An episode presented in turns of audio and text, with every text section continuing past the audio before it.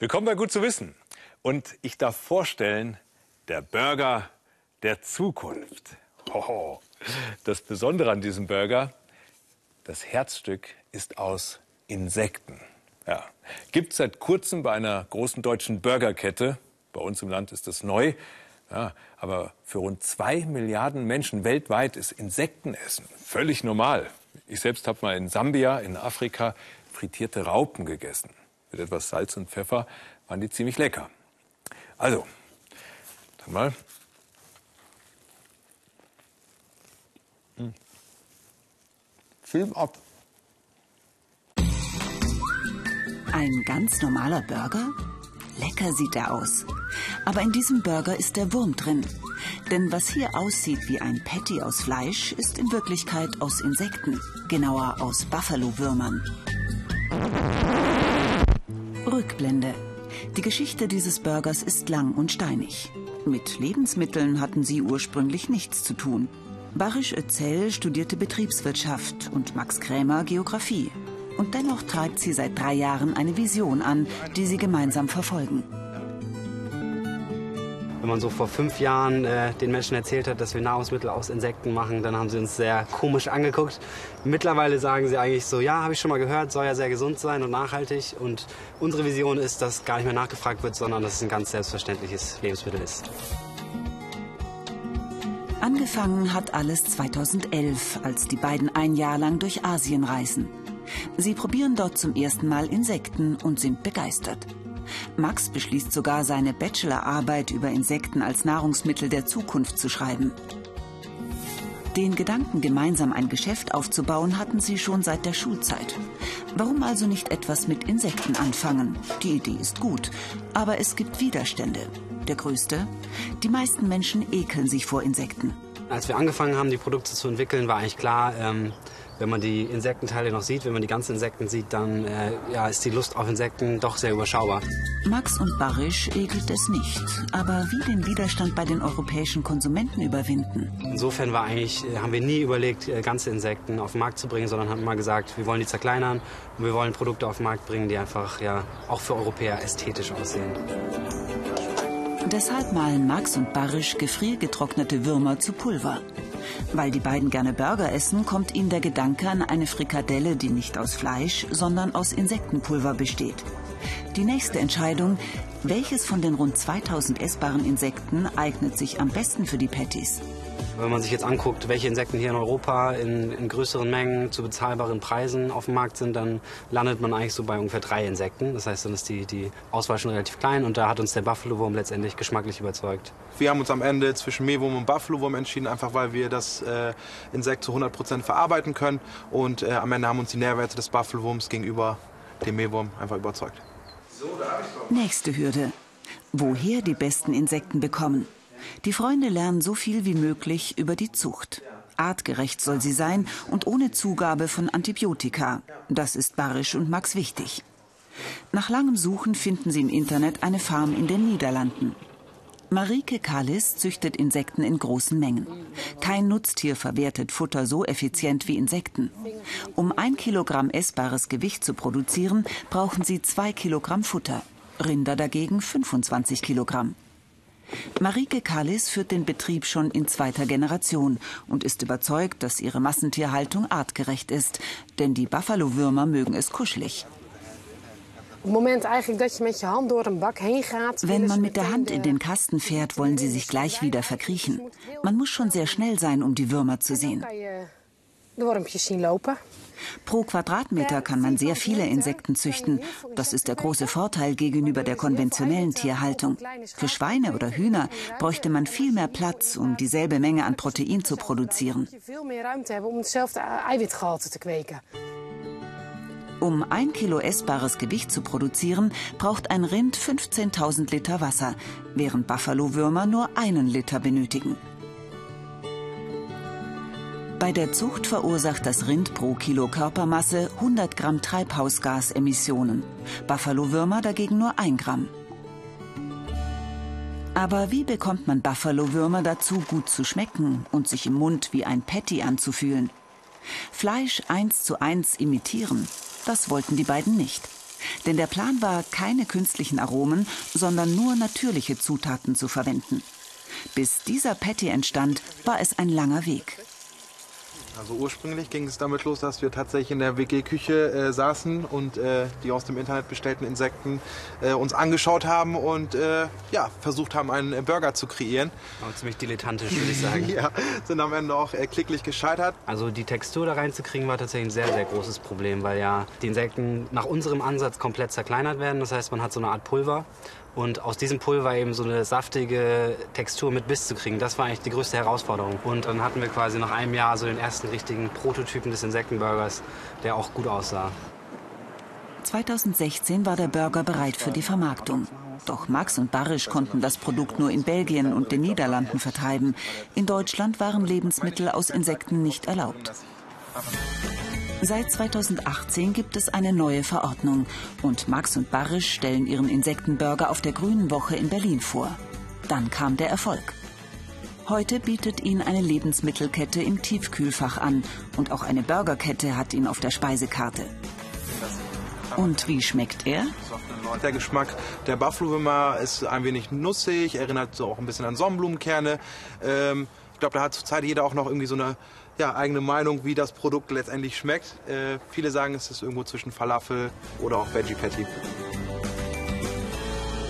Der Insektenburger schmeckt, naja, außergewöhnlich. Er schmeckt gut und es ist fast so, als würde man in Fleisch beißen. In jedem Fall ist er eine gute Alternative. Ja, und sowas braucht die Weltbevölkerung auch, um sich in Zukunft zu ernähren, ohne die Umwelt zu schädigen. Aber es geht auch ums Geschäft. Seit dem Jahr 2008 wächst der Umsatz mit veganen und vegetarischen Produkten jährlich um rund 30 Prozent. Doch Fleischimitat ist nicht gleich Imitat. In manchen steckt viel zu viel Salz, viel zu viel Zusatzstoffe, viel zu viel Fett. Wir haben uns mal angeschaut, wie Veggie-Würstchen hergestellt werden. Seit 1834 stellt die Rügenwalder Mühle Wurstwaren her. Sie entwickelt aber seit fünf Jahren auch vegetarische Fleischersatzprodukte und hat ein ehrgeiziges Ziel. Bis 2020 sollen 40 Prozent der Produktion auf vegetarische Lebensmittel umgestellt sein. Bevor Produktionsleiter Heiko Röder in den neu gebauten Trakt für die Fleischersatzprodukte geht, muss er Hände waschen, desinfizieren, Sohlen reinigen und sich noch einmal umziehen. Die Produktionsweise der Würstchen hat sich durch die fleischfreie Rezeptur gar nicht so sehr geändert. Aber die Zutaten. Wir haben hier einmal Öl, das ist Rapsöl. Dann haben wir hier einmal Gewürze in flüssiger Form, Pulver, Salz, Zwiebeln, unser Eipulver, das ist das Eiweiß überhaupt, was wir brauchen. Und wir haben einmal Verdickungsmittel und ein bisschen natürliche Farbe. Die natürliche Farbe ist dafür da, um dann das Würstchen aussehen zu lassen, halt wie ein normales Würstchen aussieht. Im Gegensatz zu herkömmlichen Würstchen, in denen nur Fleisch, Fett, Eis und Gewürze enthalten sind, stecken in der vegetarischen Version mehr Zusatzstoffe, um die passende Farbe, Geschmack und Konsistenz zu erreichen. Weil kein tierischer Darm verwendet werden darf, enden die vegetarischen Würstchen in einer blauen Folie. Nach dem Brühen, wenn das Würstchen fest ist, wird sie abgezogen. In der Entwicklungsabteilung testet Hannes Timmermann ein neues Produkt. Verkostung von vegetarischen Würstchen mit einer neuen Geschmacksnote. Geredet wird nicht. Jeder probiert für sich, um nicht abgelenkt zu sein. Was bei uns auch immer enorm wichtig ist, ist der Geschmack. Also wir suchen dann wirklich möglichst, also auch sehr intensiv nach den passenden Aroma- und Gewürzkomponenten, dass wir wirklich dem Original möglichst nahe kommen. Das ist immer so unser, unser Ziel, ähm, dass wir da auch geschmacklich wirklich nah dran kommen. An manchen Produkten wurde jahrelang getüftelt. Bei anderen ging es schneller. Und immer spielt die Proteinquelle eine große Rolle. Wir haben da wirklich äh, ja, verschiedene Sourcen gucken aber auch immer nach neuen Rohstoffen wie Lupine, Ackerbohne. Aber da sind wir immer auch mit der Forschung im Kontakt, mit Hochschulen in Kontakt, dass wir da ja auch immer die innovativsten Rohstoffe bekommen. Also, der Auftrag an Erbse, Soja und Kürbis lautet, erstens nach Fleisch schmecken, zweitens ohne Zusatzstoffe und drittens Eiweiß liefern. Tja, gar nicht so leicht, aber für Forscherinnen und Forscher eine schöne Aufgabe. Erbsen, Soja und Kürbiskerne. Drei pflanzliche Eiweißquellen stehen heute auf dem Prüfstand. Können sie tierische Proteine, wie sie im Fleisch vorkommen, ersetzen? Das erforschen der Lebensmittelingenieur Volker Lammers und sein Team. Fest steht, der Proteingehalt ist sehr unterschiedlich und bei der Sojabohne mit 36 Gramm pro 100 Gramm mit Abstand viel höher als bei Kürbis oder Erbse. Hier gewinnt also die Sojabohne. Aber es gibt noch andere Kriterien.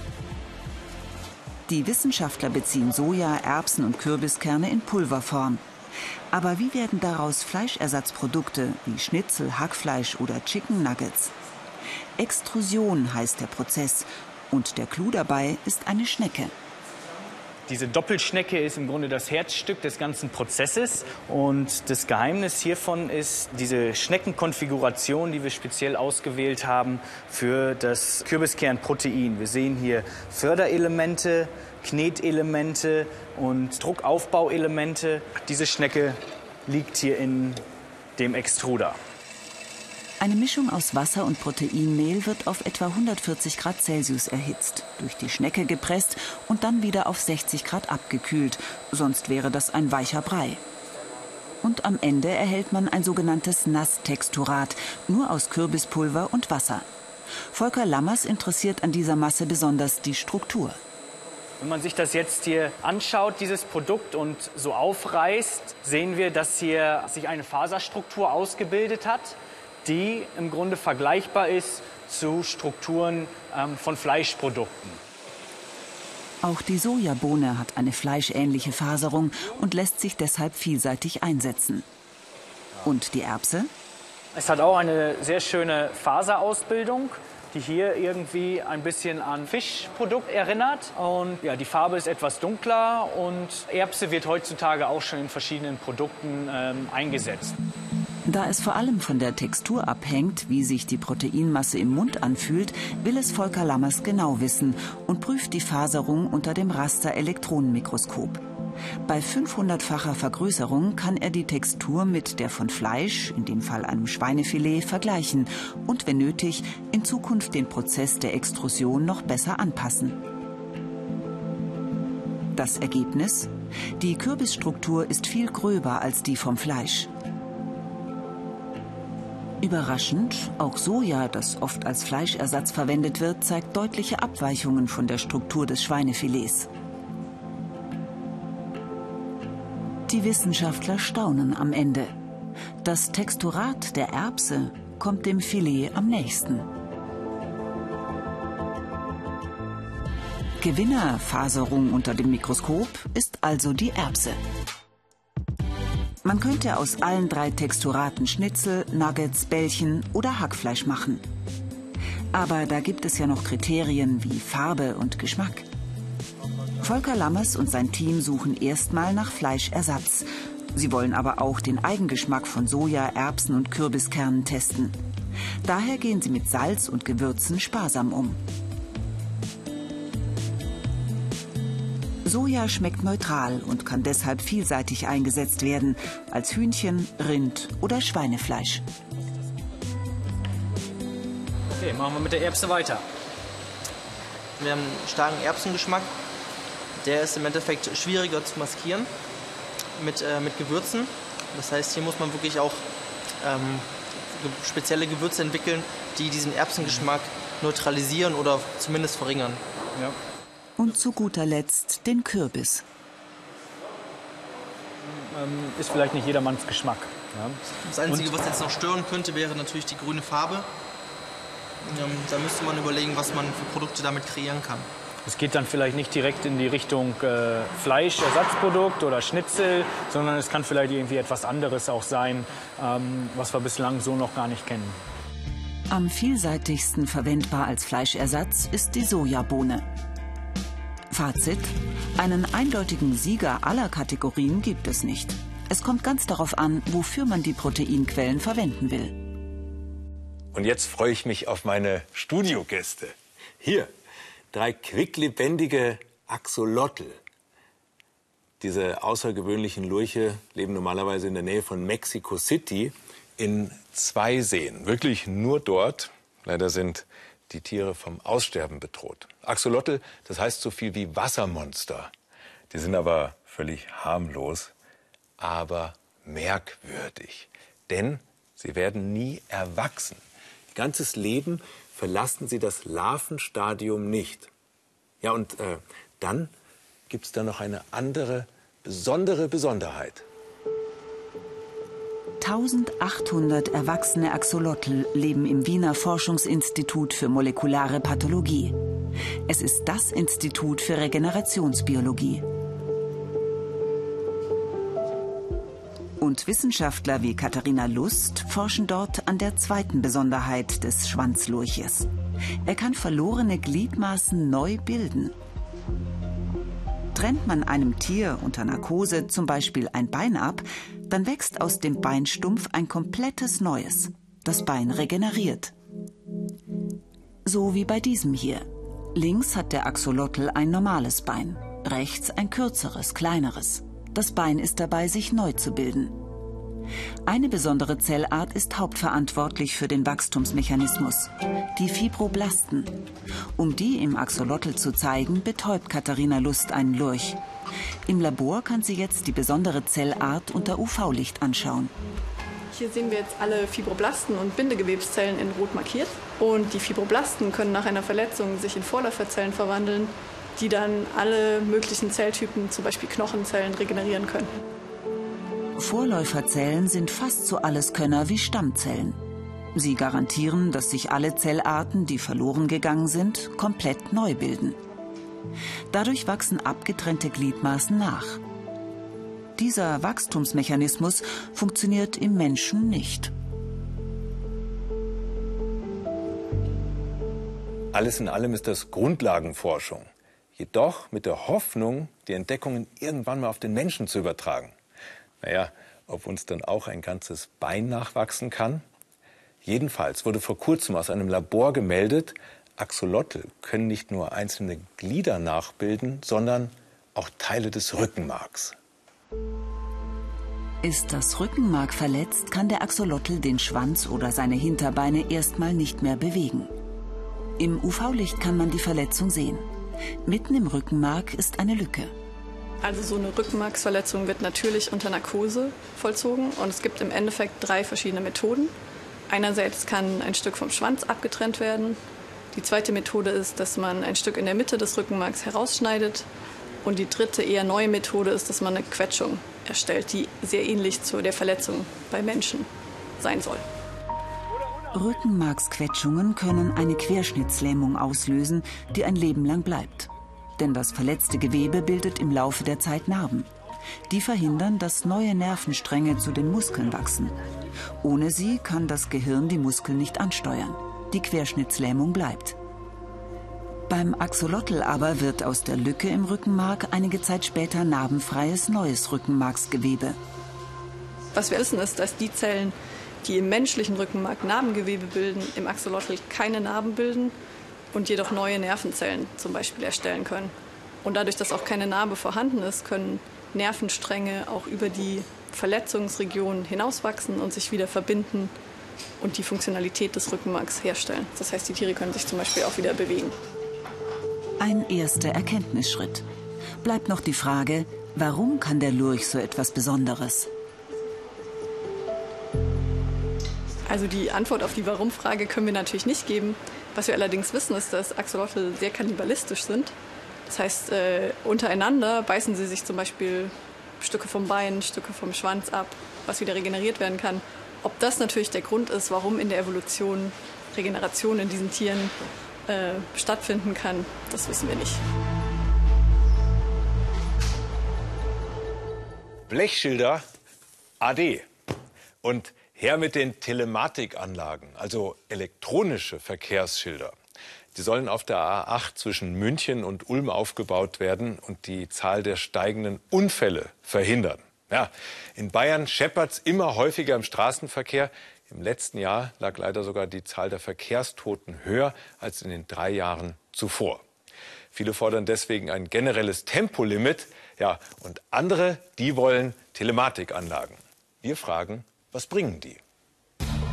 Feuerwehrkommandant Stefan Weldishofer unterwegs auf der A8 bei Augsburg. Es ist ein Tag, der einige Einsätze mit sich bringen könnte, denn es ist neblig und viele fahren zu schnell. Wenn man es jetzt gerade hinter mir sieht, der LKW hat jetzt vielleicht noch vier Meter auf Mai Heck. Also juckt es den jetzt auch nicht, selbst wenn wir jetzt quasi momentan auf Feuerwehrauto sind. Jetzt kommt er. Weldishofer fährt momentan 90. Der LKW war jetzt auf jeden Fall deutlich zu schnell. Zu hohe Geschwindigkeit, die Hauptursache für Unfälle hier auf der A8, eine der meistbefahrenen Straßen Bayerns. Seit dem Ausbau zwischen Ulm und Augsburg 2015 muss die Feuerwehr noch öfter ausrücken.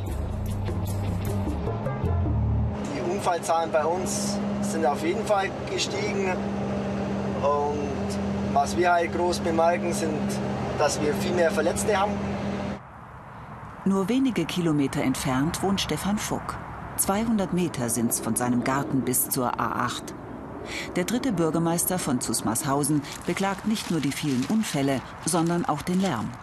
Wenn ich natürlich von der Arbeit nach Hause komme, dann will man natürlich gerne im Garten sich aufhalten. Und da hört man natürlich, man hat zwar den schönen Blick hier, sage ich jetzt mal, aufs Dorf runter und auf die Umgebung, aber die Lautstärke eigentlich von der Autobahn, die hört man eigentlich tagtäglich. Mit Telematikanlagen will die Bundesregierung in Zukunft Unfälle verhindern und Lärm reduzieren. Auf der A9 kurz vor München sind sie schon im Einsatz. Josef Seebacher und sein Team sind verantwortlich für die Anlagen. Bei den Unfällen gibt es schon eine erste Bilanz. Also unsere Auswertung zeigt ganz deutlich, dass wir 20 bis 30 Prozent Rückgang an Unfällen haben. Es liegt aber auch daran, dass wir diese Anlagen natürlich nur an Stellen aufgebaut haben, wo wir eben Probleme haben, wo viel Verkehrsdruck ist und wo auch Unfallraten hoch sind. Auf rund 500 Autobahnkilometern gibt es die Anlagen schon in Bayern. Sie reagieren unter anderem aufs Wetter. Wir haben hier zum Beispiel eine kleine Wetterstation, die misst Temperatur, Regen, Feuchtigkeit und diese Daten werden dann über unsere Glasfaserkabel nach München in den Zentralrechner geschickt und der errechnet daraus die ideale Geschwindigkeit und dann wird das System automatisch eine Geschwindigkeit anzeigen, die eben zu diesen Wetterdaten passt. Sensoren in und über der Fahrbahn messen den Verkehrsfluss. Steht ein Auto oder stockt der Verkehr, reagieren die Anlagen. Das hilft auch, Staus zu verhindern. Mittel haben wir eine Staureduktion von etwa 5 Prozent. Also viel kann man da nicht rauskitzeln, aber dadurch, dass es weniger Unfälle gibt und wir durch die Vergleichmäßigung der Geschwindigkeit, Überholvorgänge und Spurwechselvorgänge reduzieren, gibt es auch weniger Unfälle. Und auf der A9 haben wir eine Weiterentwicklung, das ist die sogenannte Seitenstreifenfreigabe. Also wir können diesen Seitenstreifen in der Spitzenstunde, also in der Morgenspitze und in der Abendspitze freischalten. Die Einsatzkräfte der Feuerwehr zu Smarshausen wünschen sich solche Telematikanlagen auch an der A8. Die Anzeigetafeln würden uns halt von dem her viel bringen, dass halt die Autofahrer schon auf diese Nebelbänke quasi voraus vorgewandt werden können. Oder wir auch dementsprechend dann, wenn irgendwas ist, auch dementsprechend was anzeigen lassen könnten, wegen Unfallgefahren. Die Telematikanlagen sollen helfen, dass die Feuerwehr in Zusmarshausen weniger ausrücken muss. Allerdings müssen die Anlagen in der Technikzentrale permanent überprüft werden. Immer mal wieder fallen einzelne Sensoren aus. Auf der Achter kommen einige Brücken, die wir, austauschen müssen. Insgesamt halten die Anlagen aber viele Jahre. Nur billig sind sie nicht. Die sind relativ robust, das ist eine sehr robuste Technik, deswegen ist es ja auch nicht günstig. Ähm, die müssen ja auch bei Wind, Wetter, Schneefall und allen Bedingungen funktionieren. Die Kosten sind so zwischen einer halben Million und einer Million pro Kilometer und Richtung. Nachts sind die Anlagen zudem meistens abgeschaltet. Für Stefan Vogt aus Zusmarshausen sind sie deshalb keine Lösung für den Lärm in seinem Garten. Telematikanlagen gegen Lärm bringen sicherlich beim, äh, in der Nacht relativ wenig, weil hier halt das Tempo äh, der Autofahrer hier nicht begrenzt wird. Da bringt eher ein Tempolimit was. Telematikanlagen an allen Autobahnen wären ohnehin aus seiner Sicht wegen der hohen Kosten gar nicht möglich. Das ist einfach schwierig. Oder Utopie hier im Endeffekt äh, zu meinen, für die ganze Bundesrepublik ist das die Lösung. Ich muss da mehrere Konzept, ein Verkehrskonzept entwickeln, wo mehrere Zähne ineinander greifen. Sei es Tempolimit, Telematik, sei es Überholverbot für LKWs, Kontrolle. Nur dann wird es vor Stefan Vogts Haustüre nicht nur weniger Unfälle und Staus, sondern auch weniger Lärm geben. Wenn wir Menschen aus einer gewissen Höhe abspringen und nicht auf einer weichen Matte landen oder auf den Füßen, dann können wir uns ganz schön wehtun. Und wenn es ganz blöd läuft, können wir uns sogar Knochen brechen. Und damit zu Philipp, der heute im wahrsten Sinne des Wortes eine Fallstudie macht. Das ist schon faszinierend, oder? So eine Ameise, die überlebt ja locker einen Sturz aus, sagen wir mal, einem Meter Höhe. Na, das ist das Hundertfache ihrer eigenen Körpergröße, muss man sich mal vorstellen. Ein Mensch würde sowas niemals aushalten. Wie schafft das die Ameise? Aus Tier- und äh, Menschenschutzgründen machen wir dieses Experiment mit einer Melone, stellvertretend für den Menschen.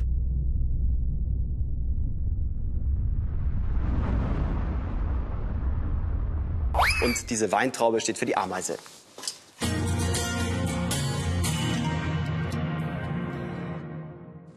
Zuerst die Weintraube. Da ist nicht viel passiert. Und jetzt die Melone.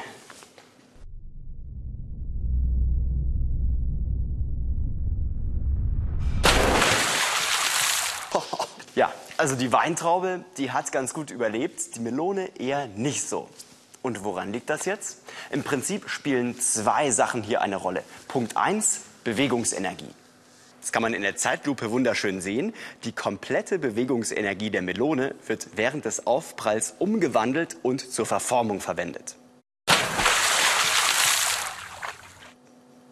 Bei der Weintraube reicht die Bewegungsenergie nicht aus, um sie so stark zu verformen.